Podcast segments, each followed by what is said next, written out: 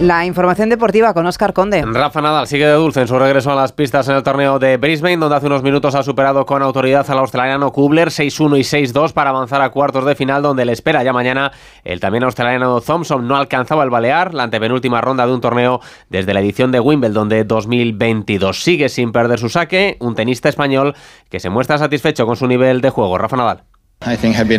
Creo que ha sido un partido muy positivo. Lograr dos victorias después de mucho tiempo fuera del circuito es algo que me hace sentir muy bien.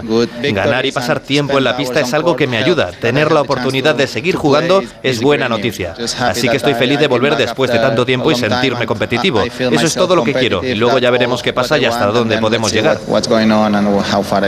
Ya en el mundo del fútbol se cierra hoy la primera jornada de Liga del año con tres partidos: Osasuna, Almería, Sevilla, Athletic de Bilbao y Las Palmas, Barcelona, con el posible estreno de Vitor Roque como azulgrana. Jornada que nos dejó ayer ya al Real Madrid, confirmado como campeón de invierno tras ganar 1-0 al Mallorca, empatados los blancos en la cabeza con un histórico Girona que superó 4-3 al Atlético de Madrid. Victorias también ayer del Granada, 2-0 sobre el Cádiz y del Celta, 2-1 ante el Betis. Y en baloncesto, recordar que el Barcelona derrotó anoche por primera vez en la temporada al Real Madrid, 83-78 para los blaugranas en ese clásico de Euroliga, competición que nos dejó también los triunfos del Valencia ante el EFES y de Basconia sobre Panathinaikos. Y la pregunta que les planteamos hoy en nuestra página web.